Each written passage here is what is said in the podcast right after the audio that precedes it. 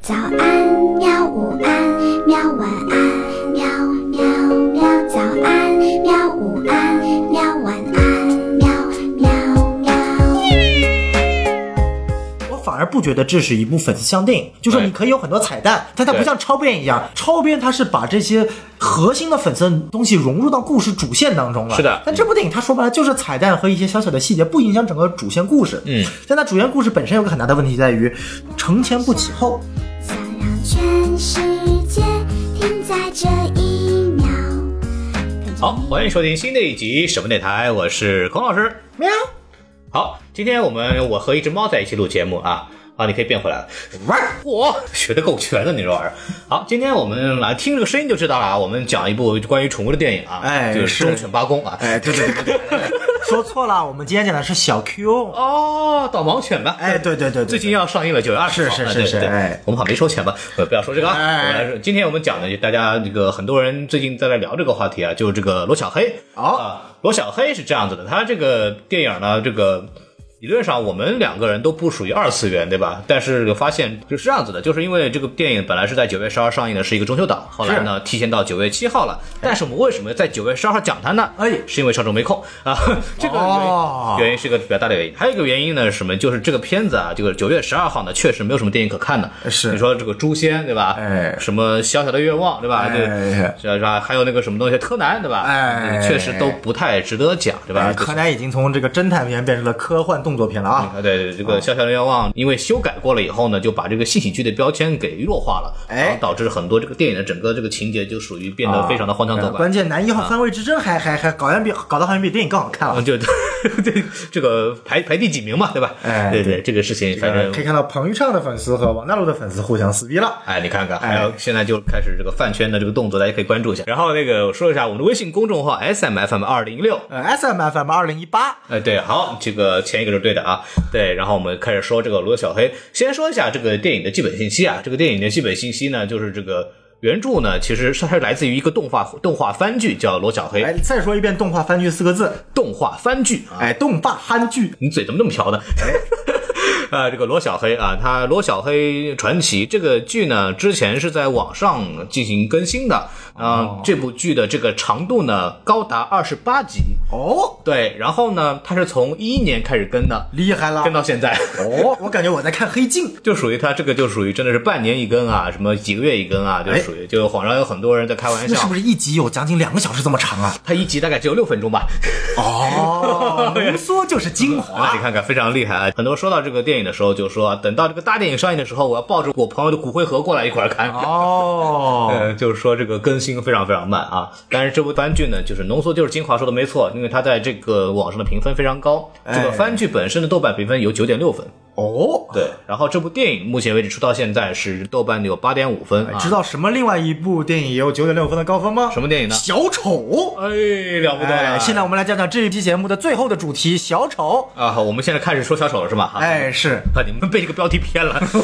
啊！这个小丑啊，刚刚拿了威尼斯金狮奖哈，哎，对嗯，，我们要不要去香港去看一 看？是是是是是是对是，。好，我们到时候再说，我们有机会去香港看的话，让我们就可以说一说这个事情。然后呢，说回这个罗小黑啊，然后目前为止这个东西的票房呢很有意思，我来啥叫这个东西啊？这个动画片的票房呢？哎，那这部电影目前为止呢出来以后呢，现在票房是二点二二亿。哦，已经被《诛仙》超过了，好像《诛仙》嗯好像已经有二点六几亿了吧？对，《诛仙》是二点五三亿。哦对诛呃仙》是今天或者昨天，昨天上映的，对，对今天应该是第二、第三天了。对，反正这个事情嘛，嗯，《诛仙》我就不说了吧。这《个诛仙》是很有历史意义的，它证明了流量电影还没有 死，流量电影没有被上海堡垒所摧 毁。只能这么说，就是说鹿晗的问题呢，不是因为流量不行了，是因为他过气了。哎，对对 对，你看，这不有肖战，有孟美岐，对吧？我说句政治不正确的话啊，啊，你说一说啊。呃，那天我在我们的粉丝群也讨论过了。嗯，我呢有一天实在太无聊了，是是是可能又是吸电子烟吸上头了。嗯于是打开了腾讯视频，以两倍速手机的屏幕看完了《上海堡垒》啊意外的觉得。还没有这么糟。你运气真好，我是在电影院看的，真恶心。哦， 那可能是我二倍速加上这个手机屏幕嗯削减了它很多的问题。可能对于我看来说，哎，这个也就不就是一个国外什么灾难科幻片的套路，然后可能套路的还还不是特别好吧。然后可能我觉得，如果没有《流浪地球》这一嗯波，它也不至于死这么惨。 啊，对，然后小宋老师在群里发布过相关言论之后呢，居然有一个粉丝问我是不是没有看过好 电影，然后他退群了。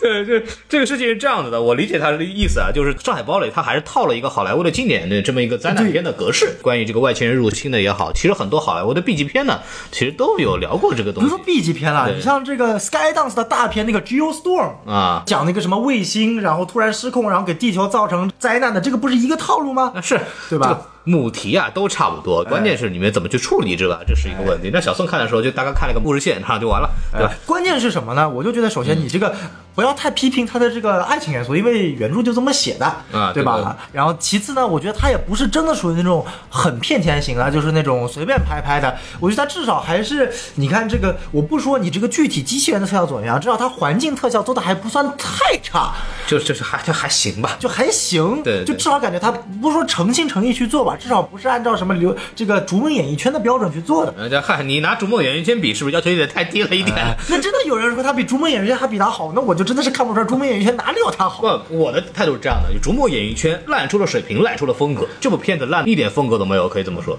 也也可以这么说吧。反正就是不说了，不说了，就少说我们我点糟心们的事情。换回罗小黑，哎呦，换我罗小黑啊！主创呢，就首先那个导演叫 M T J J，哦对，就是木头姐姐。 啊，木头姐姐啊，他本来叫木头，好，后来哦因为这个叫木头的人太多了，后来就加两个 G G 啊，哦就很多人就网上称他不叫为 G G，叫 J J，啊，对，网上很多人就称他为木头 G G，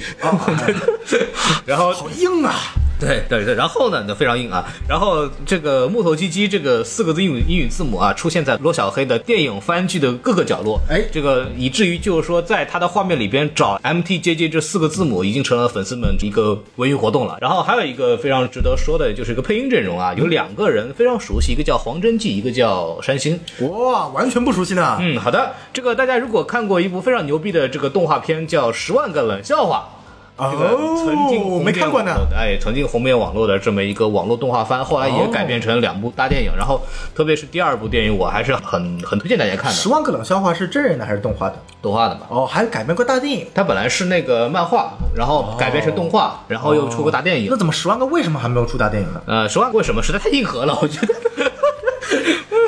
呃，十万个冷笑话，这个大家有很应该很多很多人有印象，就是那个哪吒，哦暴衣哪怎么吒。怎么到哪儿都是哪吒？哪吒是哪吒，罗小黑有哪吒，十万个冷笑话还有哪还有吒。葫芦娃，嗯可以哎，可对对对，这个大娃这个，然后那个脑袋脖子断了，这个还有六娃永远看不见，就是他，哎你当时在我年轻那会儿呢，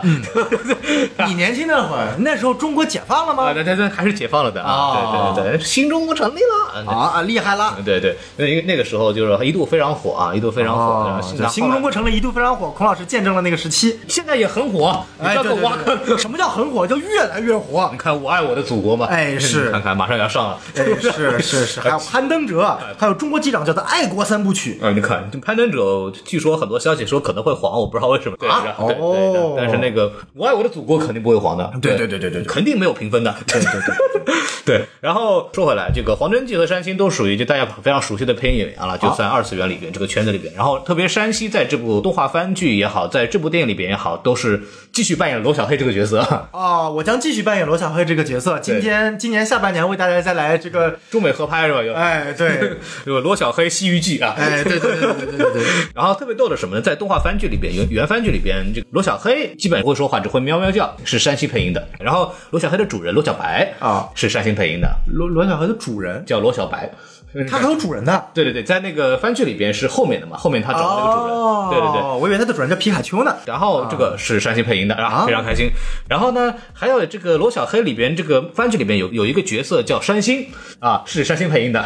山星配音山星，对。然后啊里边还有一个角色是山星的猫，叫小黄，啊是山星配音的。 啊，所以山星配了小黑，配了小白，配了山星，配了小黄。对的，哦，所以说，呢，在动画番剧里面有一集呢，是山星带着小黄去罗小白家里边看罗小黑，哦，就是山星带着山星去山星家里看山星。对，找山星看山星。啊，这比孔老师做一期节目，孔老师来讲，孔老师来传，孔老师来讲还要难呢。好歹旁边篱笆还坐个人嗯嘛，对吧？哎， 对对对，啊你说的那是人话吗？我是人吗？啊，那当然是人了，你还是什么？喵！啊，也嚯啊，你又变回来了 啊！所所以说这个非常有意思。啊，山星大大这个，你如果大家还不熟悉的话，《十万个冷笑话》里面哪吒也是他配的哦 啊。嗯，然后里边还有一个非常有意思的配音员叫淘宝，怎么没有叫天猫呢？应哎该叫天猫应该更合适啊，这是猫的电影啊。猫不是有人配了吗？它里面配的就是那个比丘，比丘呢，这个在电影里面没有出现，啊那个是在开头动画的时候出现一下，那个小黄的跟个啊对对对对就就那对个片头动画的时候出来一下，是的呢这个其实在这个番剧里边呢，它其实啊、是一个比较重要的角色啊，是一只团鼠。什么叫团鼠呢？就是一种很奇怪的动物，它只会吃木头啊，而且它一吃到活物就会死，非常奇怪的一个一事情。吃到活物就会死，这这真的存在的一种东西吗？呃，那不存在，是啊它那个番剧里边。所以说这不是这部电影的反派的大天敌吧？ 这个这个这个反派就说我我长什么出来我吃什么，哎呦牛逼了！对，所以说这个比丘这个角色呢，你跟他那个只会发一个声音，他跟皮卡丘很像啊皮卡丘只会皮卡丘，啊然后这个比丘呢只会皮丘，只会这么一声儿。哦，这个对皮卡丘的推号不是叫皮丘吗？啊，对，啊，这他个比丘呃对，你看看，这亲兄弟啊，哦这厉害了这个淘宝这个是配这个比丘，为什么我要说淘宝呢？哎，是因为这个人他除了配音演员的身份之外呢，还有另外一个身份，哎是当年王自健所在的相声第二班的报幕员。 哦，王自健培养出了一堆人才啊！啊，你看看蒙云淘宝这个也是一个比较有名的这么一个，无论哦在相声圈还是在配音界，是是是， 都拥有姓名啊。哎，厉对害了！。好，那么我们来进行正式这个进入这个打分环节啊哎。是的好，小宋老师，你看完了打几分了？哎呀，这个我不得不说啊，我要吹爆这部电影。啊，吹爆吧！哎，我只打三分啊，好，不火嗯啊，就是别人给他分数太高了，所以我把它吹爆掉。啊，吹爆的，我把这个泡沫给吹爆掉！嗯哎，我感觉这个罗小黑的粉丝正在这个冲上过来的前线上啊！啊，对，加油啊！我来到时候告诉你他家住哪儿啊。哎好好好好好请记得五十块红包啊。对，哎，别别别别啊！我家也有一只罗小黑啊，只不过那只罗小黑比较怕人。你家罗小黑是金色的。哎 什么罗小黑？嗯对，你家罗小金那啊那叫萌小萌小精，啊对哎，这么说吧，这个我为什么呢？因为首先这部电影，首先啊、三分呢，其中还有一分是鼓励分。哎，是的，我火，哎呦，这个为什么呢？因为我觉得首先这部电影，呃，让我觉得就是呃呃，我我待会儿再说缺点吧。我啊就现在说总体来说，首先我第一次的感官其实是还是不错的。嗯嗯啊、我看完了之后，我反而不觉得这是一部粉丝向电影，就是对你可以有很多彩蛋，但它不对像超编一样，超编它是把这些核心的粉丝的东西融入到故事主线当中了。是的但这部电影它说白了就是彩蛋和一些小小的细节，不影响整个主线故事。嗯，但它主线故事本身有个很大的问题在于，就是让我觉得它承前不启后。打个比方，这个这个电影其实很细节。嗯，你看到一开始罗小黑的时候，不是被三个人类追着吗？对你发现那三个人类的眼神是空虚的，你后来才发现，控制别人的这个能力其实是所谓的反派的那个啊精灵那帮人的一个能力。 对对对对，所以说，其实是那个局是被做出来的，是那个精灵先控制着三个人去打罗小黑，嗯对的然后邀请这个叫什么来着呢？风息，然后风息再去救罗小黑，这是一个假象，让罗小黑感觉到他的。嗯对但这个说白了就是说，除了我他妈最后回想到影片开始，嗯他也没有解释啊。你多好的一个细节，为什么不放在后面解释，让罗小黑就是知道有这么一个情况？你只是把它做在一个前面，就让我觉得这是一个脱节的，我总感觉你是被剪掉了很多东西。其次，很多人就说这部影片其实他妈不就是一个万磁王打 X 教授，就是 X 战警的故事嘛。 X 战警》第一部啊，第一对部，就是你可以看到这部电影，它融入了 X 战警的元素，它融入了阿凡达的元素，嗯，它融入了哈利波特的元素，是的，是啊，九又四分在站台啊，它还融入了，甚至可以说融入了高达的元素。我之后可以再说，它把很多元素融在一起了，但它其实故事最后的深度一个都没有达到。嗯，两族之间不融合，少数的族希望去反抗大数的族，来赢得自己的一个自治，但是可能就是放弃了自己的初心，要追求毁灭。然后主角最后去破坏这个丧心病狂的这个少数族群的这个领导，这个情节已经被用了无数次了。对，这个已经没有新意了。如果说今天我们的国漫的创新是在把一个讲无数的电影再讲一次，那我觉得这根本就做不到国漫的创新。呃，我感觉我再说缺点了，我们待会儿再说吧。反正嗯我先总体来说，我可能、呃两到两点五颗星，然后再加鼓励分，可能最后能打到三颗星，顶多三点五颗星。对， 就是我是完全不水啊，水啊好说。看电影的时候，我不会带着动画片的这个思路去看这个东西。哦所以说呢，就是我们更多还是以这个一部电影的这么一个角度来去、来评价这个片子。先先说一下啊，因为还是有粉丝的，我妈我也怕人打。 对，然后我来说一下评分，我大概是给四颗星吧。哦对对对，我我好，比你先别怕粉丝打，啊我先把你打死。哎嗨，我我分数很高的。好，孔老师被打死了。现在开始，什么电台由小宋老师来主持？你这个声音马上响了很多，你要吓死我吧？啊， 对，然后那个是这样子的，就是呃，说回来，就是这个片子为什么打四颗星呢？就是我觉得从技术角度来讲，这个片子还是做的非常有意思的。哎啊，就是你虽然说它还是有很多跟。比较成熟的日本的动画系列去比的话，必然会有很多差距。哎当然，它以一部二 D 手绘动画片的这个角度来看啊，还是做的非常不错的。嗯，然后很多细节啊，包括一些分镜镜头，我到时候会说一些，我觉得还是非常处理很很好的。然后它这个动画这个故事，刚刚小杨说的没有问题，它是融了很多已经看过的那种电影的这个元素对。但它这个故事讲的也算是很流畅、很舒服的把这个东西讲完了。嗯，对，而且就一部国产国创的东西能够去讲，虽然说很多人讲过，但它也是一个持久被讨论的这么一个话题。对对，所以说你再讲一遍就也没什么太多的毛病，只不过就是说怎么个创关键还没之前讲的深刻。啊，这个我们再说啊，这个我们再说。我觉得总体来说还是非常值得呃值得赞赏的。哎啊、我大概就给一个四颗星左右，然后我们好坏我们一会儿再说啊。这部你这是满分几颗星啊？五颗星啊，哦，我以为你满分十颗星呢。而且哎 呦，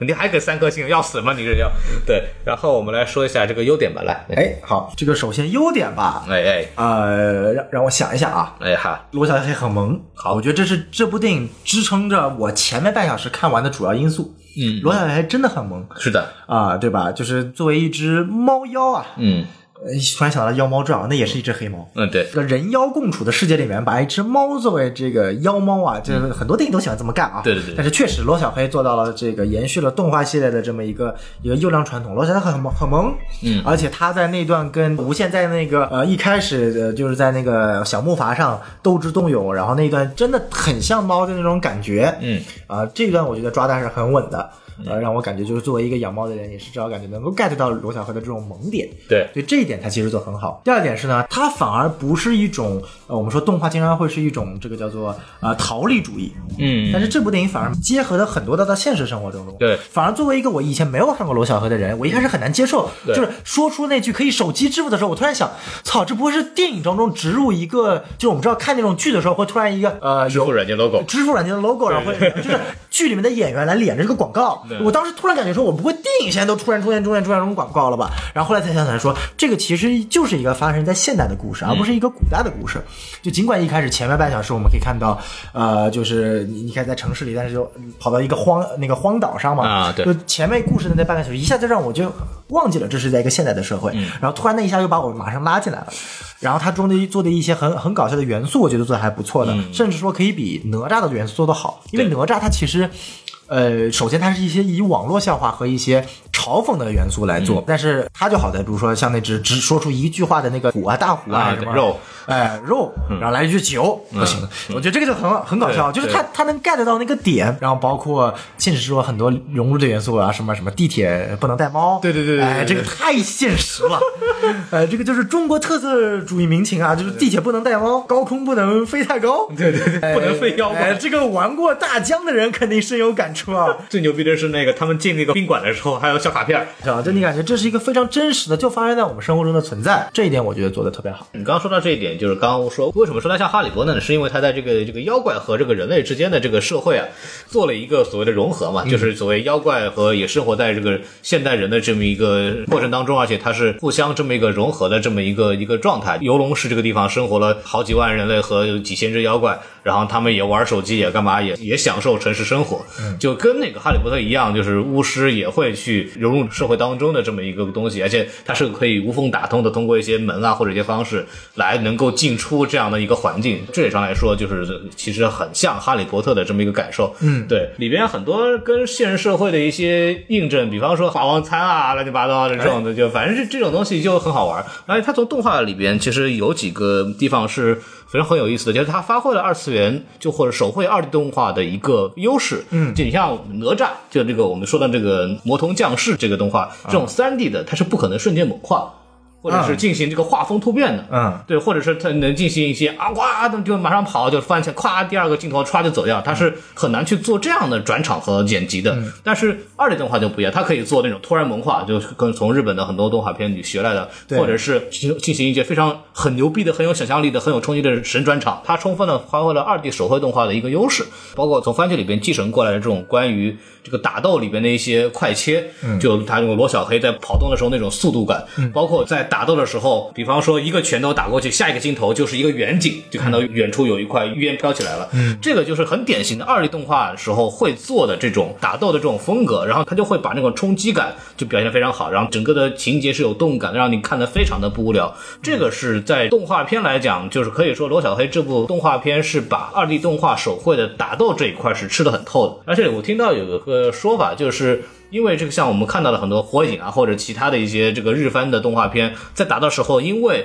他想那个少画几帧，对所以就会在某些的这个帧数上，这个脸是变形的，为了就比现一拳把脸打打歪或者怎么样，它会有一个把脸拉长这样的情况，就会有人专门会截出来一些画面，这个人是彻底变形的。但是在罗小这个电影里边，其实那个导演就说你是绝对截不出来的，因为哦他们那个帧数好非常，小。我就是个杠精，到时候我们等把下来下载了，然后看我截不截得出来，截出来一帧，导演过来过来打脸。导演才懒得理你呢，老子他妈成本收回来，谁他妈跟你废话？所以我觉得从这个画面来讲，做的非常有意思的，包括它有很多刚刚说的这个植入啊，这个妖怪也开始玩手机游戏啊，或者哎这种模式就做的非常非常有意思的。还有什么优点要说的吗？我没有了啊，到问你我了。。其实我我是觉得这个故事本身还是很好的，就是你刚刚说那一点，没有把这个一开始雇人所谓就控制别人去抓罗小黑这个东西表表现的非常的明确。嗯我认为这反而是这个方面他做的是相对来说比较有突破的一个地方。就是他还是尽量的去善恶化了。你会发现，《X 战警》也好，或者是其他的这种所谓的代表妖精权的那一方，他的恶的表现非常强。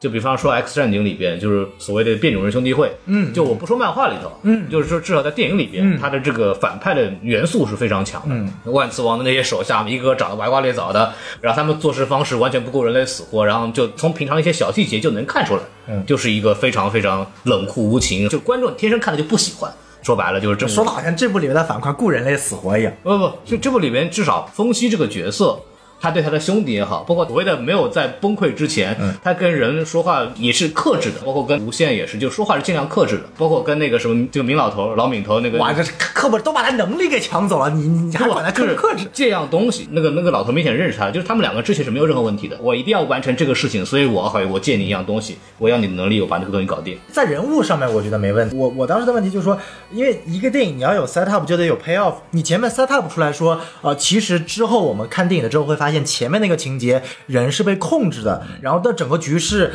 反派做的一个局，让罗小黑信任他。那么后面的时候就一定要展现出来，就像一个戏剧里面，第一幕出现的枪，第三幕必须开枪，如果你没开枪，这一步枪就是废废枪，也就是说。这一幕情节在一开始的情节就是个废情节，嗯，它里边有提到，就罗小黑再一次见到他的时候，不是问了一句吗？是你对我好，是不是就是为了想利用我？他这句话 pay off 的是 pay off 之前，我记得是忘了谁是谁有说过，说这个反派接触呃小黑的目的是为了那个吸他的能力，是 pay off 这个东西的。但我所期待的是他能 pay off 最前面 set up 的。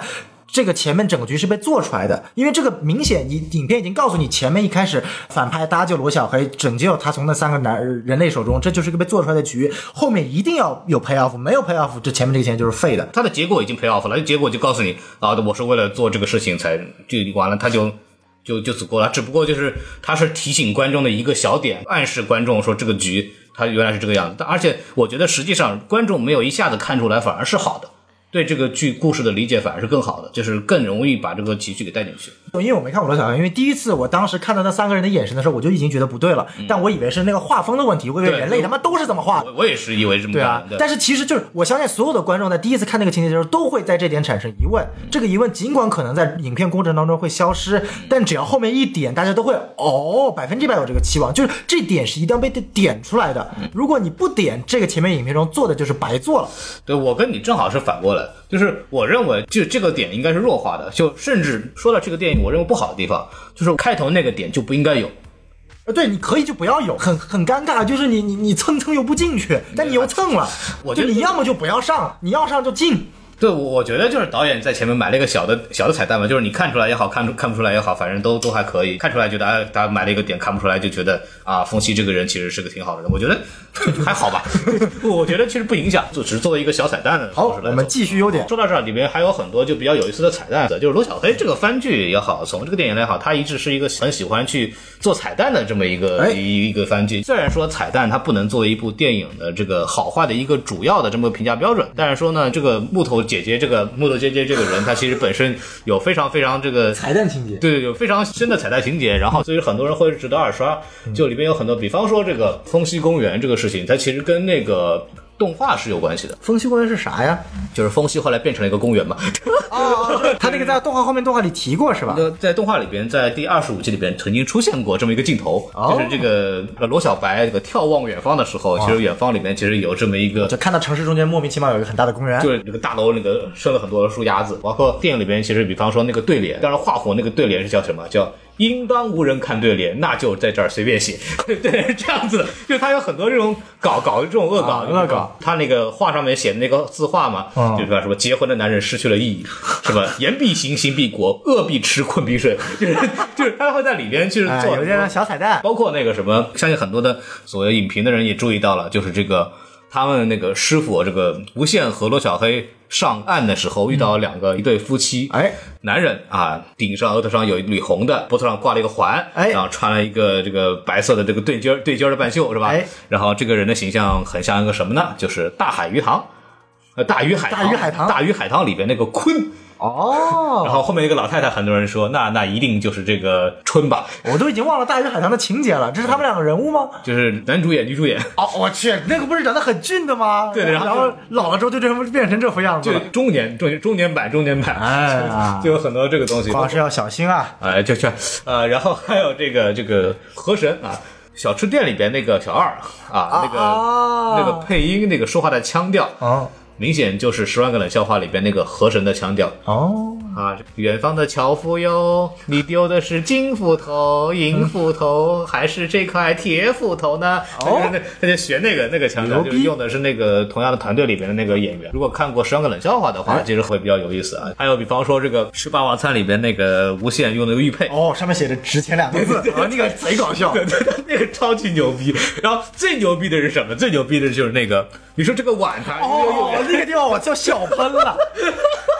你看，哎，吴亦凡都有致敬啊！你看这个球，它又黑又大，又亮又圆哎呀，我去，我的那个一本正经那个说出来啊！那个那特别个，哎呀，牛逼记者真牛逼啊！哎呀，屌爆了！我操，太厉害了太厉害了一传就寄过来了，我操这哎个呀这个实在是太狠了。对，它有很多这种小的这种彩蛋，去增加这种观影的丰富啊的是这么一个点。当然了，就是就这样，就有很多观众就是说啊，就是电影院里边我又不能截图了， 我又不能暂停了， 你就是要干嘛？几个意思？啊哎因为在这个动画片里边，其实也同样的用有很多这样的这种彩蛋，比方说这个里面我记得有一个麻辣烫店那个名字，那个条幅上写的是 super 麻 super 辣 super 烫， 我看电影的时候就看到那个左下角有一家店，就写的就是“孩提喜茶”，啊我不知道是不是这个广告植入，呃，应该好像不是吧？呃，不知道，那哎可能就反正是稍微换一点字做了一个致敬。啊。然后它同时还有很多关于这个动画番剧的一些彩蛋，比方说那个食人族。哎就食人族，大家可以看到里面有无限在追一个像长得老虎一样的那个那个东西。哦，就一开始无限刚登场的时候，对对，对，那个豹子什么，还是个一个什么妖怪。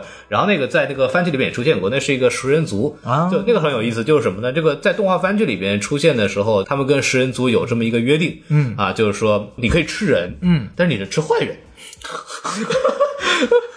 这个设定我好像在哪里看到过，只能吃坏人的人，反正一定是有看到过的，哎反正这个蛮有意思的。这个设定也是他在里边跟动画番剧里一个一个一个联合吧，包括那个里边有两嗯哦，毒液，啊，哎对对对对哎，对毒液不是说，哎呀，啊这艾迪啊，我以后能吃人吧？这个可以吃，坏人。是谁抄袭啊？哎， 然后在电影里边有一个人物叫虚怀，在电影里边有个人物叫虚怀，这个人物在这个番剧里边其实用一个很小的地方体现过，啊就是当那个罗小白和那个罗小黑以及他的那个哥哥，也就是在这个电影里边提到到过这个玄礼大人，哎啊，去看那个太上老君的时候啊，老君里边就是他有一个老君的誓言书，就是老君说，你们只要在我的这个空间里边，他们有个离职空间嘛，哎这个离职空间里面找到一个什么什么东西，你们就可以得到什么奖励。这个部分就跟那个什么游戏论坛一样，就是有无数的妖怪，就是是在讨论啊，就什么设定书资料集，就老君的什么誓言录资料集，然后就在讨论啊怎么去拿怎么去拿，然后老君会自己在那个论坛上面发发贴，说哦这个什么什么猪已经被找到了，因为在那个动画番剧里边那个开头就是这个罗小黑偷了一个那个什么夜明珠，类似于这样的东西，然后这个大家就有很多新闻就说想想追查他，就 anyway 这个东西回来以后，就是里边有一句说啊那个东西已经被偷掉了，已经被拿走了，然后下面有很多人留言，然后那个虚怀就回了一句说。啊，这个已经被偷掉了，玄礼大人最近怎么样了呀，老君？有这么一个留言，可以可以，对可对以反正就蛮有意思的。对，包括那个玄黎大人在那个番剧里边是罗小白的那个哥哥，电影里边在最后那部分，他们在这个。这个上面飞的时候就提到一句这个玄黎大人，然后里面还有一个很逗的是什么呢？就是那个电影里面最后提到的那个叫借火炎，就说老君这个嗯事就儿提了一嘴就没提对，了这，事儿老老君老君这事儿解决不了嘛？说你要老君要是能干得了，这他他就不用去借行借火炎哎借火炎了。借火炎这个东西是在这个番剧里边是老君的一个徒弟叫什么青宁。啊然后呢，他就特别特别喜欢这个徒弟啊，就是哎有这个有一个就是他跟这个徒弟去抽烟的时候去问徒弟借火，就那个徒弟后来也是因为跟罗小黑一样的，也就临时空间没了，然后就死掉了。这个故事在这个罗小黑的这个延伸漫画《蓝溪镇》里面可以看到啊。然后就是说这个老君就做了在他的空间里边造了一个这个雕像啊，就是他呃两个人在那借火那个雕像。其实还有很多大量的就所谓。粉丝向的，就是会比较喜欢的一些彩蛋，或者是一些我们刚刚提到一些很恶搞的彩蛋，哎是因为这个番剧里面本身就是个非常搞的，就里边有一集甚至就是说那个哥哥跟他爷爷说出去了，我出去了，然后他爷爷回了一句说这一集结束前能回来吗？ 可以可以可以，死侍是啊吧？ 对对，就反正就有很多打破次元壁的梗，你知道吗？可以就是可以就是在这个番剧里边，其实我提很强烈推荐大家去看看这个番剧，反正嗯这方面来讲还是非常有意思的。然后说回到这个本身电影的一些优点的话，包括我们刚刚说的这个手绘风的问题，当然颜色很漂亮，嗯，可以看到，特别是背景的一些颜色，你说跟那个动画番剧比的话，它的线条明显是丰富的，因为嗯动画番剧其实是一个非常简笔画风格的这么一个东西。 ，Flash 动画说白了，对对，Flash 动画可以这么理解。然后完了以后，就是到那个什么这部电影里边，其实多了很多阴影啊，包括里边人物的塑造的更加的偏成人化了一些。嗯，对，然后包括背景画的还是非常细腻的，这个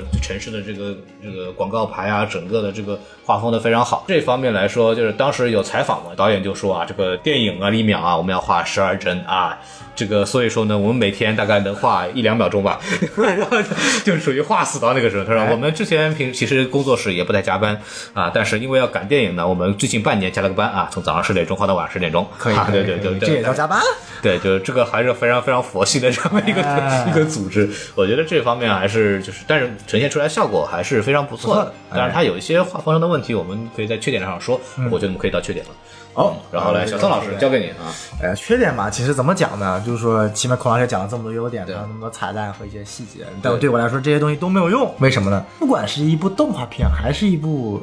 真人片，它都需要一个基本的一些基本法吧。对于电影来说，首先就是人物。嗯说白了，这部电影里面人物没有一个是做的突出的。罗小黑他就是卖萌，嗯。其次说白了，罗小黑在后面半部电影中没怎么出现。从他被夺了那玩意儿之后，他有很长时间，将近二十分钟都是在那睡觉的。那二十分钟的主角瞬间就变成了他师傅了。我感觉这部电影应该是他师傅的电影，不是罗小黑的电影。你在说夺了那玩意儿的时候，一想到猫，你确定不是鸽蛋吗？ 想做我的猫吗？呃不做我的猫是要被绝育的哦。我的天哪！话说回来，为什么你可以看到，就是说我们抛去唯一一个让大家觉得还能有点新意的罗小黑和他的师傅无限，啊，这部电影出现了多少人物？嗯，啊，首先一开始进入那个岛上，所谓的反派组织，我们叫妖精帮的里面的话，出现了总共有四个人，四个角色吧。嗯哎除了最后一个大反派之外，另外三个，一个头上带尖角，能力是冰的；一个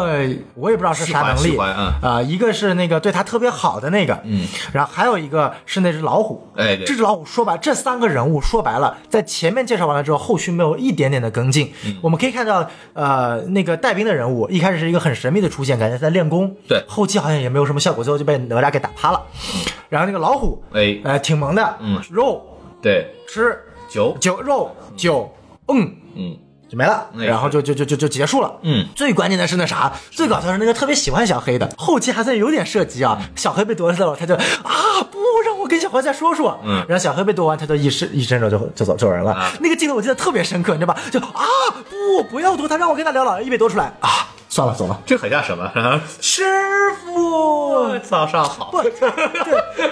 就让我觉得就是说，就是你真的是在意他吗？你在意他的话，我怎么看不出来你在意他呢？嗯，他一被夺完手，你不会去照顾他吗？你就啪一下抛开同伴的手就就走了，懊悔去了，你都不去看一眼小黑说明他们很有责任感。啊！对。其次，我们再来看所谓的正派出现了多少这个变种人啊？那就嗨，哎，出现了多少变种人啊？嗯你作为第一部电影有必要出现这么多变种人吗？每部都涉及到，不说后面那些龙套，就说这个无限自己手下带的，一个喜欢无限的小女孩，一个莫名其妙那个养花的，嗯哎哎，一个那个一直在那边巴拉巴拉巴拉扯剧情，给当剧情那个设定机解说的，嗯，然后一个老头儿，哎想管事儿的，然后一个老头后面的一个小跟班，专门处理什么解疏散人群的，哎对憎恨人类在那打手机的，哎对然后还有一个可以把那个桌子和食物吞进去又吐出来的，我这都已经有九个了，这九个人没有一点点的人物光环，没有任一不是说人物光环了，人物性格稍微有点体现，然后就没了。你如果想拍一部电影，你不需要在第一部就捏进去这么多的人物，可能就在五分钟的时间也出现了，后面对于剧情没有任何的作用。包括哪吒，尽管我们知道导演说了，说哪吒就是我几年前就已经设计好的了，嗯这个跟哪吒电影火没有关系。但我想请问，哪吒这部电影出现的意义在于什么？他是下一部的主角。哦，这是下一部的主角，对对对，你确定？确定啊导演说了，导演说了啊，对吧？导演说了，我不管。在电影中我没有看到，在电影中我就觉得很奇怪，嗯这他妈怎么正派就突然出现了一个哪吒这么牛逼的角色呢？嗯，为什么他不早点出呢？有他这种能量的话，那么反派还是需要有什么需要有什么用呢？反派还是木系的，他那们还是总火系的总部派来的嘛，一开始没收到嘛，这不后来总部来了派到了他才来的嘛。那那我想请问，就是你过来哪吒这个角色是用来干什么的？就是过来耍耍帅，突然来几段那个金属乐，让大家觉得场面振奋起来了就结束了。你这个角色对于剧情没有任何作用。嗯，这个角色就是废的角色，这让我看了特别生气的一点，就是当你在不了解这个电影的呃前情后要的时候，你就觉得这个就是就是在蹭哪吒的热度，嗯对吧？尽管后面我也承认，导演后面说了，说我对老早就这个安蹭排好不了着，因为蹭不按着照这个二 D 这个手绘画风的这个速度啊，你没这个机会。对，确实蹭不着。但就是这个角色本身来说，对我来说是没有任何意义的。然后其次，我们说下人物了。嗯第二，我们说画风，就反而孔老师说的一点，反而是我觉得很很不舒服的一点。对就是他让我的打造感觉就是你本身就是一个二 D 作品，你在极力想模仿三 D 的作品。为什么呢？因为二 D 的作品本身在打斗层面来说就不可能做到三 D 的如此这样的炫酷级别，我可以这么说。我们说哪吒它有很炫酷的特效，然后打斗特别好。二 D 它主要在于它画风和一些特点展现出来。就比方说，我们拿那个这个这个蜘蛛侠平行宇宙来举例子，它其实融合了几种这个画风。对，但那个那个那个不算，那个是技术成果，那个是技术成果，那个说白了那是很高端的电脑技术成果了。但是我们就说二 D 作品，我们就说手绘作品，我感觉到他是在极力想模仿很炫酷的三 D 作品，所以他最后呈现出来的打斗效果是什么？就让我觉得很酷炫、很帅。但是没有实际作用，让我感觉是你的你的镜头在三百六十度的旋转，然后这个转过去迅速极简快剪，极力想模仿出那种特别炫酷的三 D 效果，结果其实对于打中的人物没有一点实质伤害，这里面的打斗对人物没有任何实质伤害，不管是在树林里的那场戏，还是在之后城市里那场戏，让我觉得都是一个没有实质伤害的一场戏。那可能是介于年龄段的优势，他想展现的就是没有那么多实质伤害，但我觉得就是过了，让我看他甚至是会觉得有点。有点晕，尤其在二 D，就说白了，我还感觉这个帧数是明显不够的。我不管它是十二帧，每天作画两秒钟也好，这个帧数是明显不够的，尤其是在打斗的时候是明显缺帧的，让我感觉到它，尤其是割裂，啊、包括他一些在细节方面的，包括我不说人脸啊这些事。当然，我已经是我以最高级别来说了，我不是按照国漫级别，我就以最高级别来说，他在人脸的画风上、细腻程度上还是远远缺失的。你看到他的人脸是没有任何的特点。好，我们现在说好了，这个这是人物和作画层面的。嗯我们再来说一下这个世界观，它融合了多少元素啊？变种人我们就不说了。嗯哈利波特。嗯。哈利波特，我觉得它不仅融入了这个所谓的这个车站元素，我更关键的是什么？就是它这个世界观的设定，乍一眼看上去是变种人，啊，但其实是哈利波特。对为什么？因为变种人是什么？是人类和变种人都互相知道对方，嗯人类也讨厌变种人，变种人也敌视人类。对嗯这个是它的核心冲突点，所以反派是能够让你所同情的。为什么万磁王能够成为常年霸占美漫第一的反派角色，连小丑都比不过他，嗯就是因为他是一个悲情角色，没有人认为他做的是错的。嗯，但是这部里面呢，首先你本来妖精就是躲在人类世界中的，人类也不知道你的存在，嗯，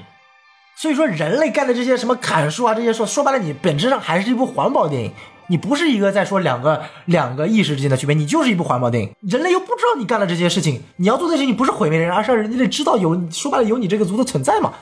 对吧？所以说你会看到，就这部电影的没有冲突点，你的价值观是不对立，反派就是真的是做成了一个反派的角色了。如如果你这么想要把他做成一个反派角色，你就把他做死，他你又不做死，你最后又给他感觉就是，哎呀，我就是为了我族的好。那你为了你族的好，那你那你那你有很多种方法，你非要去毁灭人类干嘛？他认为人类侵占了他的生存空间嘛，这个这个事情也是可以理解的。对啊，那你人就要想解决方法嘛。你人类侵占你的生存空间，那人类不知道侵占了呀。所以我说，这不是两个不同族类族类之间的一个冲突，因为人类根本就不知道另一个种族之间的发嗯生。所以在我看来，这更像是一个人类就是哈利波特的世界观，嗯人类根就不根本就不知道魔法那个种族的所谓的人类是麻瓜，嗯然后有魔法种族的一帮人的存在。但是哈利波特世界是两个世界不怎么起没冲有突，太多的交集，对就，嗯然后唯一出现的那种大反派。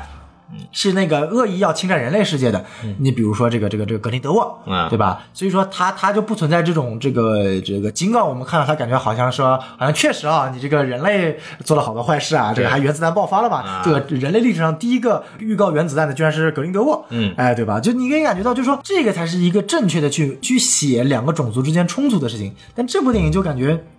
呃可能是一部动画片吧，非常的佛，对，就非常的佛，非常的佛， 对就让你感觉就是说，哎，他怎么就突然就黑了？嗯，这是第三点，第四点，整个世界观的体系构建的不够完整。我没看过动画系列，我可以感觉到导演很出色，他在做一个非常完整的世界观。但在这部电电影来说，唯一做到的一点缺点就是在世界观层面做到的唯一一点缺点就是你没有详尽的讲这是一个什么样的世界。首先，嗯，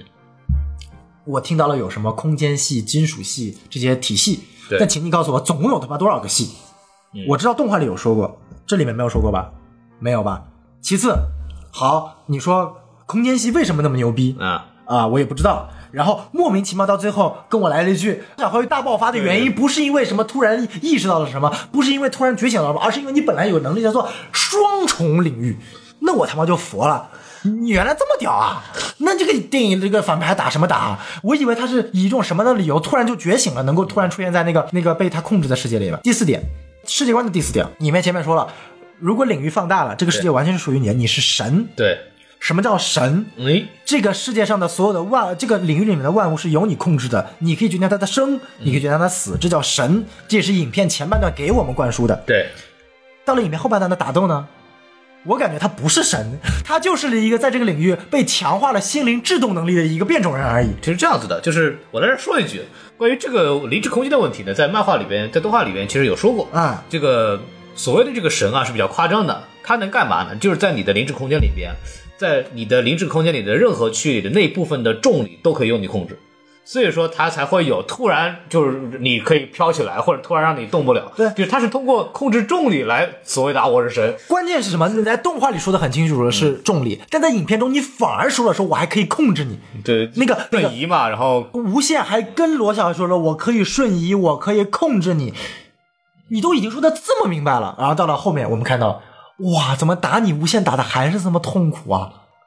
就是让我觉得，就是说，好，那我觉得你也没什么厉害了，所以说白了，这个危机也没有这么大呀。他把影片的 stake 危机程度又降低了，然后我我就不说后面罗小飞怎么就意外就进入了这个世界，然后意外的又这么牛逼啊！影片后面解释了，你有双重能力，就是第一遍看过去感觉哎很不错，还不错，情感都完整，但后面发现就是说，这点我很想说，就是说哪吒和呃罗小黑的一个共同的，也不算是缺点，一个问题在于说，他们能好看很大的一个程度，我认为一个程度在于他们燃。嗯，哪吒我就不说了，哪吒后半段全程是燃着过去的。对，罗小黑说白了，从战斗那一刻、觉醒那一刻开始，也是以燃的形式来走的。嗯他没就一个优秀的动画片，动画片之所以强过嗯真人片，它它各异在于除了呃我们技术啊、画风之外的，它就是在讲述一些真人片所无法涉及的一些景啊世界观中的一些价值观是这个东，西这些价值观的东西。为什么皮克斯这么优秀？它不需要靠很强的这个动作戏，它尽管它的技术是最高端的，但它不需要靠动作戏，它靠的一些你你心灵的是人性方面的东西。嗯，所以说现在哪吒和罗小黑在玩的还是老早二十年前玩的热血漫的东西。尤其是罗小黑，就哪吒，我们可以说你技术有进步，然后你这个你比如什么这个我命由天不由我。对那么请问罗小黑表达了什么？罗小黑有表达任何的中心主旨吗？师傅罗小黑其实还是环保？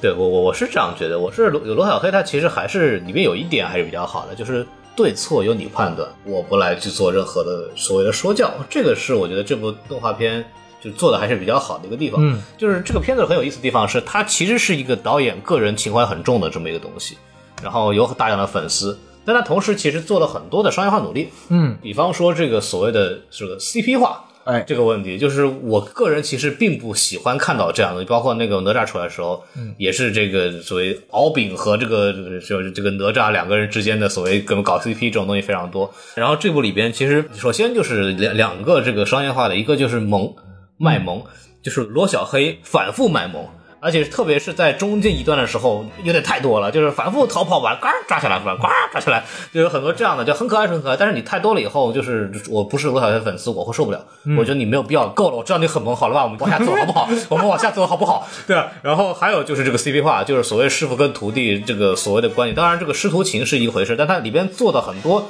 包括男主的这个声音的这个特质，嗯傲娇型的男二风，对我就已经受不了了，太多了。这个太哎，哪吒已经玩过一次了，你还要再玩一次。之前所有的日本热血漫男二都是傲娇，就是非常少女漫的一个设定嘛，嗯就是你可以女孩会很很久，因为到后期，特别是那个最后面就是抱说师傅，然后被抱起来那个时候，然后后面那个小女孩说我也要去，然后被抓，哎不行不行，这这个特别像那个什么那个言情剧里边两个男女主终于承认在一起了，然后旁旁边人想跟着一块儿说啊你别掺和，那个他们俩让他们两个享受自己的二人世界，就它很像这个东西，对就是这种东西玩的，就我知道知道 CP 感这个东西在市场商业上特别好用，特别好用但实际上，特别以这种直男视角来看的话，觉得有点大可不必。你就师徒情、师徒如父子这种，也也不是说没有不能表现嘛。你就这个东西，我觉得就做的有点往那个地方去偏了。我觉得是是有一点很奇怪的。然后说回到这个节奏问题啊，这个节奏中间问题确实太慢了。在这个里边，包括这个师傅带这个小黑到处跑去玩啊什么的。当然，这个啊、呃两个人关系什么挺好，不错。但是中间感觉这个节奏中间那一段实在是太过于缓慢了，就是它时间隔得太长。你从这个纯观感来说，对于一般的普通观众来说，他很难去接受这个东西。但当然，它有它的情绪铺垫的作用。这个东西当时采访过这个导演，导导演的说法其实就是说，他是希望观众带着小黑的视角去看这部电影。就是小黑去去他经历这个环境或者跟师傅的这个相处，然后那个然后他结果小黑昏倒了之后，有将近半个小时都是在讲他师傅。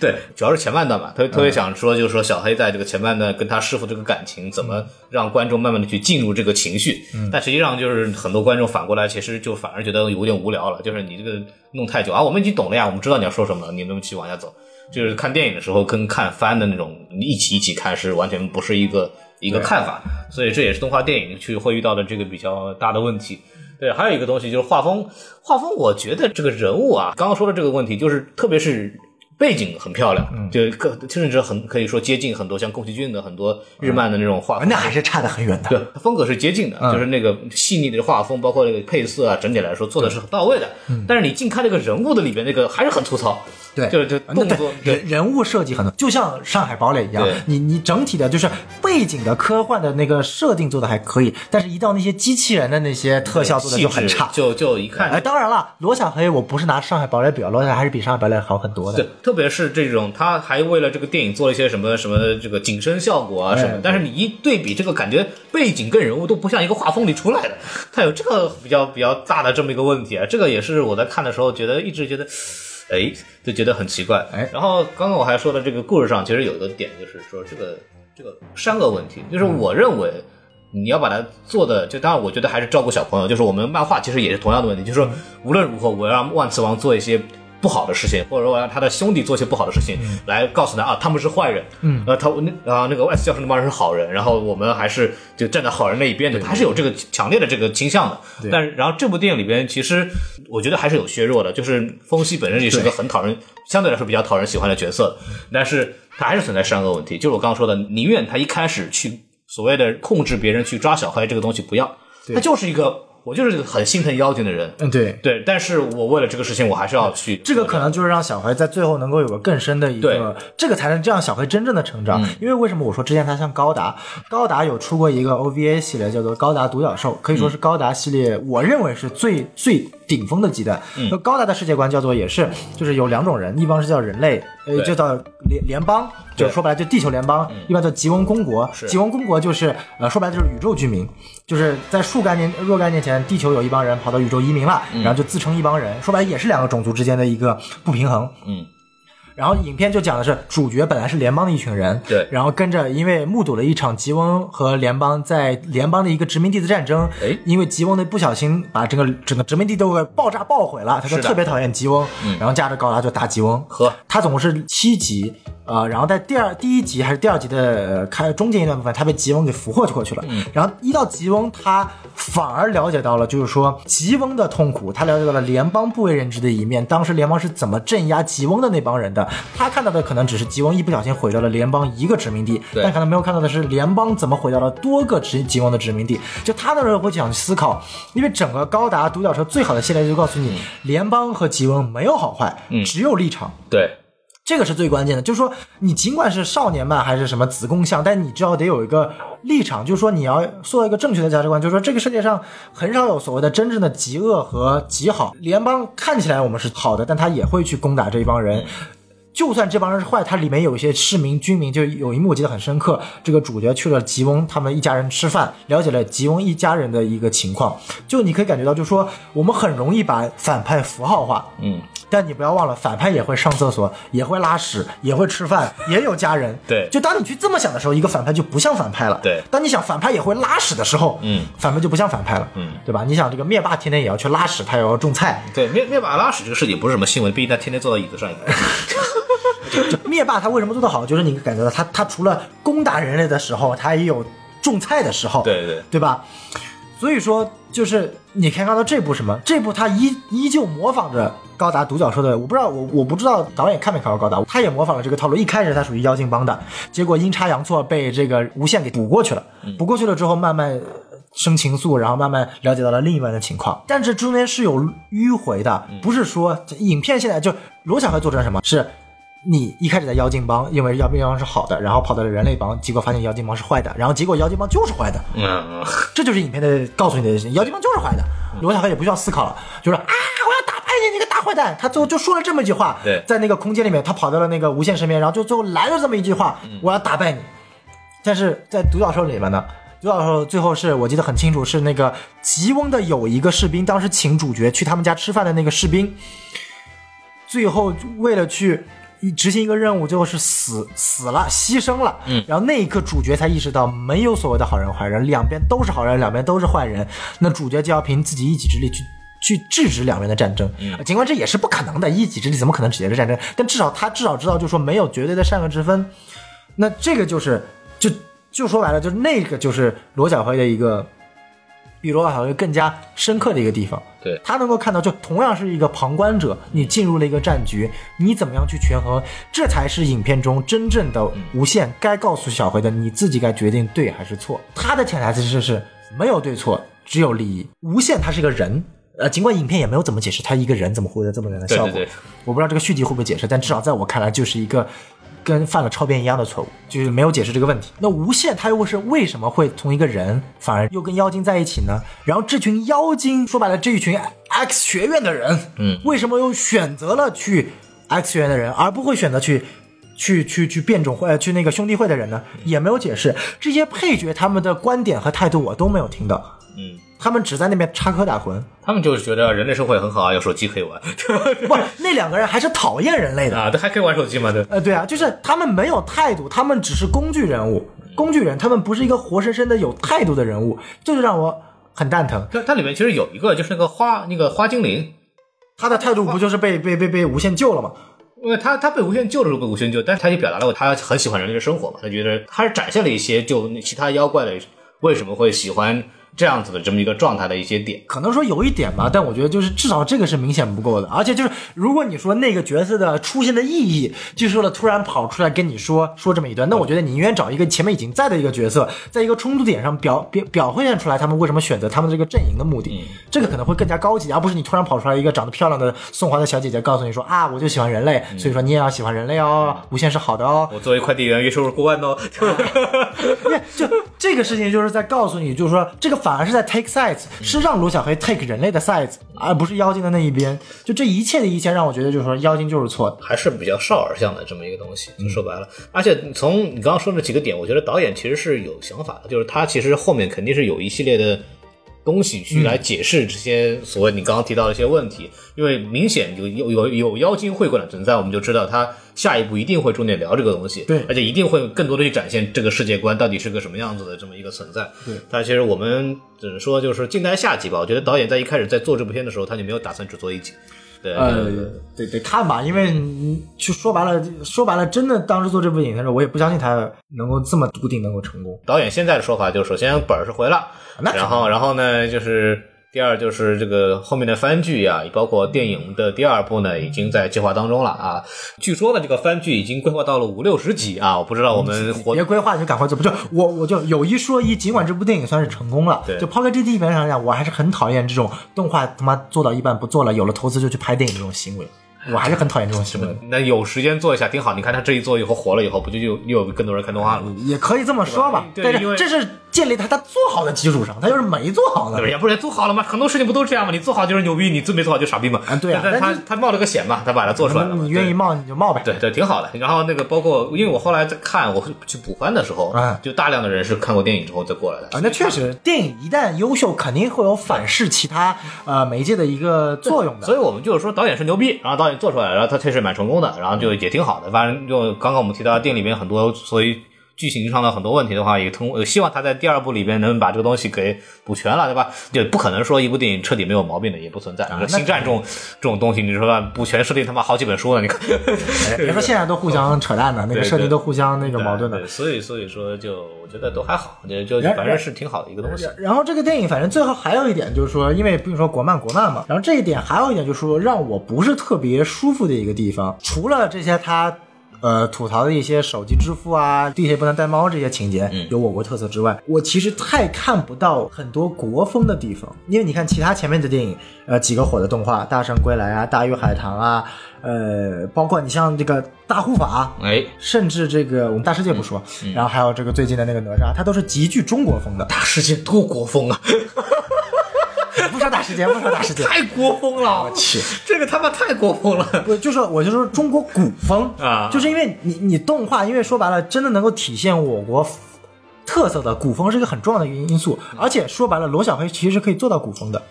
但至少在我看来，这部电影他在做的是日风，对，他的画风还是比较偏见于一个不只是画风，啊你看他前面一开始在出 credit 里有一幕明显是。首先，他是致敬龙猫的，就那一幕，他在呃小罗小黑在躲雨，两个小女孩过嗯哎来，对然后罗小黑逃了。那一幕就是致敬最经典的那一幕嗯，龙猫嘛，说借白了伞，嘛，龙猫龙猫龙猫借伞嘛，对对，这就是致致 敬。嗯那其次，你去看它，包括最后那个很美，嗯那个叫什么会馆，这他妈会馆就是妥妥的日风啊，跟中国有个屁关系？啊，但但那个楼是中国的楼吗？那个但是楼它是有这个原画楼是版原原画原本的，原画原本是中国的就楼，很多，它里边就是我稍微打断一下，就是里边有很多的人物，其实他的衣装也好啊，是还是借鉴了中国传统服饰的一些一些东西的啊，这个还是比较明确的。因为有很多人在翻了《清明上河图》也好呀，翻了很多的原画，就专门找到了这些服装元素的一些点。然后，这个为什么说说像日日本的这个这个风格呢？因为日本的那些服装传统服装服不饰不不，也还是有区别的。我不说服装，我就问你，为什么堂堂一个国漫，你的妖精二把手要用日本的天狗作为角色，包括无限的形象，我不知道之前在动画里面无限有没有具体出现过。嗯、无限在漫画里面出现过，出现过啊在动画里没有出现。无限的形象，我觉得就是《千与千寻》那个男二的形象。什么叫做国漫崛起？不是一部电影拍的好就叫国漫崛起，你得有国家特色啊！不是说你找几件衣服就有国家特色，这是你基本该做的。我觉得还好，因为它里面也没有提到它它是一个中国的世界，你懂我意思吧？就是不，你可以不提中国世界，但你不要宣传的时候宣传自己是国漫崛起啊。嗯，我倒没那么看。我觉得国漫就是中国人自己做的动漫做得好，无论他是用了什么样的画风，你不能说啊，我这个东西做的有画风像迪士尼了，我就我做，但我做的很好，我就不但是一那个国漫了。你这这但是日本漫画崛起，就是因为它如何能够从迪士尼美式漫画崛起，就是因为它拥有了自己独特的风格。如果说今天你学宫崎骏学什么也好，你可能做出来很精美的风格，你可能能做出来很日漫为什么这么受关注，就是因为它独立出来美漫有自己的独特的画风，有自己独特的一套动画体系。嗯，我不是说你现在就要你现在就要做出来一套中国的动画体系，但是至少其他的动画质量不如罗小黑高，但是至少在做体系那。罗小黑的体系在于什么地方？因为从头到尾，呃，我们说作画还是比较精美的，但是我目前没有看出来你的独特的风格在于什么地方。我觉得就是他他他其实有一些杂吧，就是你想想看，他在那个抓画虎那一段儿，其实很中国，就是画虎那个整个的这个幅陈设，包括它的画风也好，哦这个元元素是很重那要的嗯个那个是很中国的，就是就它有，它因为它本来就是一个简笔画起家的这么一个动漫番嘛，所以说它有一些这种日漫的这个东西去建设，我觉得都还 OK 的，嗯就是。我我是没有打算把它位置捧那么高，就然后它就能代表中国动漫了，怎么怎么着？我觉得没有，它就是一部做的还算不错的一个一个番，一个一个动漫番改编的电影。然后他也做了一在二次元方面，其实从技巧上来讲做的也是蛮好的。我对我来说，我的评价就这样。我不可能把它放到一个什么国漫崛起的这个程度，那我只能说，OK，中国现在的市场能够支撑起这么一个动画能出现，这个对我来说，这叫这叫某种程度叫国漫崛起，就是中国有这样的市场去有有条件去支撑这样一部手绘二 D 的动画长片的出现，而且是制作颇为精良的一部动画长片。那我觉得这个方面已经是一个非常令人鼓舞的这么一个事实了。这个是让我觉得这个对于市场层面来说肯定是达到的，但是对于呃制作方层面来说，当然我不是要求高啊，就是说你你可以不达到，我觉得无所谓。就是你你你本身故事讲的精良，就罗以罗小黑现在这个状态来说，他已经完成了他的使命了，他是他在商业上来说是成功的。对你比如说现在我们不以作品来说，这个导演他如果想成功，肯定要拍第二部、第三部、第四部，对吧？就像宫崎骏，他也是靠一部一部作品支撑下来的，对他不是靠一部《千与千寻》就就成功的，他也有龙猫，他有其他作品，每一部作品他一步一步出来的，那他形成了自己的一个风格。那我们下一个，我们经常说，就是我们不说制制作人啊，我们经常会说出一部好的那个动漫，我们说国漫崛起，国漫崛起。什么叫做国漫崛起？不是一部动画的电影拿四十亿叫国漫崛起，不是一部动画电影口碑达到九点五分这叫国漫崛起，这只是单个作品，你得有一套成熟的作者体系啊。嗯，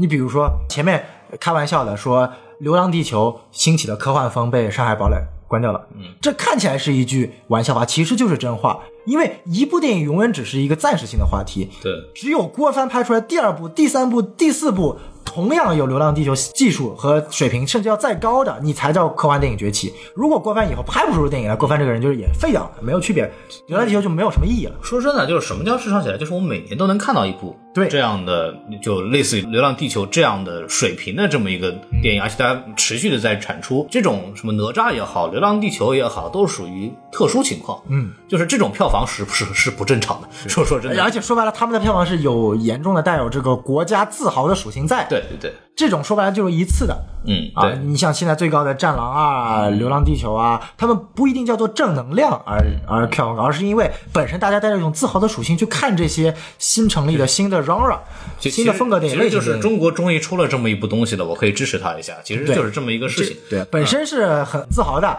但是你下一步怎么走，你你尤其是你对于动画来说更比科幻来说更小的一个范围，因为科幻说白了也算是真人电影，只要你拍过真人电影，都有资格去拍科幻。但是动画不一样，也有这种情况，但是一个真人导演和动画导演这两个是一个很大的一个范畴的。对，不一样。皮克斯的每一部动画导演基本上只 focus 在动画导演，基本上不会搞真人的，他也没这个水平。但是，那你比如说现在我们出了哪吒，哪吒导演叫什么？一个饺子一个木头，那他们能不能第二部作品哪吒的第二部做得好，罗小黑的第二部做得好，甚至说他抛开这个 IP，他自己再做一个 IP 能不能做得好？如果这个能够形成一个模式范例了，嗯那这个才叫做国漫崛起。对，我们就这么说啊。其实从漫画，从那个国漫来讲的话，我们可以看到这两年其实做好的就比较好的作品其实蛮多的。嗯，然后可以看到不同画风也有嘛。你说从这个《大鱼海棠》也好，就《大圣归来》，或者是什么《风宇宙》啊这些，甚至什么什么。呃风宇宙，对对对对，对，这这些作品都是不错的，而且它都证明了，就是不同的风格都有它找到自己的受众，包括它的票房和口碑反馈都可以的。然后从哪吒这个东西开始，我们知道说中国也完全有能力去它的市场能去接纳这么一部。这制作很精良的，花很多功力、很多钱的这么一部 3D 动画长片，对然后从这个罗小黑我们可以看到，大家就市场有能力去接受一部 2D 动画长片，不，这是他们最最最最重要的重要的意义。就是那么之后，就是我们可以知道，就是首先投资方从的这一点可以知道，OK，如果只要我做得好，那么这几个风格是能够赚到钱的，那么他们就会有更多的钱去涌到涌到这个环境里面去。那其实中国是中国市场早就早就，就你想想看，当时那个《千与千寻》重新放映，一个日本的。已经上映过无数遍，大家都已经百分之一百都看过的人，说白了，能去看影院看《千与千寻》的，没有没看过都是已经看过的人，对没有没看过所以当时他票房拿了几个亿，两个亿还是三个亿？忘了。这个已经说明了中国足够有一帮，这个就是 niche market 再小也够支撑你二 D 动画发展的了。它这个市场不需要罗小黑来证明，千与千寻已经帮你证明过了。他所证明的是我们中国制作人有能力了，嗯，而不是市场有能力啊也了。也不是，就是我我的观观点里就是市场就观众也会有这个说法，就是说我不看国产动画片，或者我不看国产电视剧，或者我不看国产电影。那么这个东西证明的就是 OK，那有一相当一部分观众是愿意去看国产的动画片的，知道吧？这个事情其实也是一个一个一个一个一个一个一个一个点，就从市场的一个反馈。确实吧，因为可能我跟黄老师的一个不同的地方，因为我一直认为说观众不会傻到这样，观众观众认为国产是差的，所以他才不看对国产对的对。所以说，如果出来一部好的，就是如果我们今天说出来一部好的国产电影，就可以让观众看国产片了，这个本身逻辑是呃不是错的，但是我觉得它本身就是绕进去的，因为本身观众不看国产片，不是因为它是国产片不看，而是因为他潜意识认为国产片是坏的，所以他才不看。所以今天它只是我们出来一部好的国产片，观众自然而然会愿意去看，我们的市场永远是存在的，只要你作品做得好。所以说今天我看到了罗小黑，哎我意识到的是制作人有这个能力了，市场也再次证明了。投资人也有信心了，嗯，说回来，就是现在这个市场呢是往良性发展去发展的啊，未来还是非常可期的。我们只希望那接下来的这些我们的导演呢，包括整个嗯下一部作品能更加优秀吧。然后对这个这个所谓的所谓国漫的崛起，才真正就是不是说说而已，它真的是一个嗯真的是一个事实了。这个我觉得我们还可以静待这几年的发展。我觉得咱们这个节目也聊差不多了。啊差不多。对对对，我们就稍微那么聊了一下，对，然后接下来我们可以进入正题了。啊，我说下手是吧？哎，是就的，我们在十一的时候香港再说吧，好吧？啊，哎，对啊，那么今天今天这个节目就先到这儿了，好，跟大家说再见，拜拜。好，拜拜。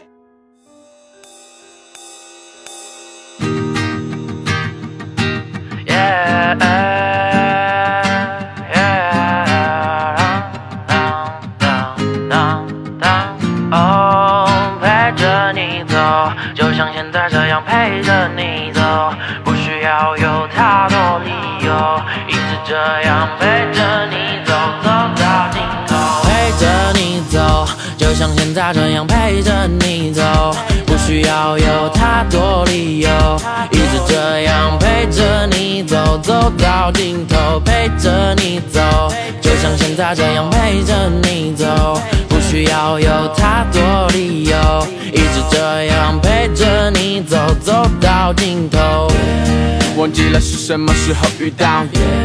就像是上帝播放了预告就这样两个人互相依靠手臂上留下了爱的记号。还记得第一次在路边喝醉，寒冷的冬天，我们互相依偎，衣服多的塞满了整个衣柜。没有我的时候，你肯定很难入睡。耶陪着你走，就像现在这样陪着你走，不需要有太多理由，一直这样陪着你走，走到尽头，陪着你走，就像现在这样陪着你走，不需要有太多理由，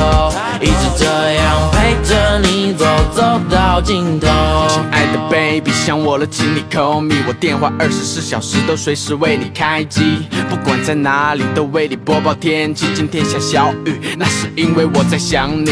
给你做爱心便当，送你最想要的礼物，不要偷偷哭泣，因为你真的很酷。把最好的记忆都留在心底收好，每一个温馨的夜晚和温暖的清早。当风轻轻吹过你美丽的长发，好像正上演现实版的童话。你是公主，而我是那匹白马，就这样一直陪你，不管以后你会在哪。哦，就这样陪你走。哦，去寻找那以后。哦，没太多的要求，只想把你永远拥有。陪着你走，就像现在这样陪着你走，不需要有太多理由，一直这样陪着你走，走到尽头，陪着你走，就像现在这样陪着你走，不需要有太哦多理由，一直这样陪着你走，走到尽头，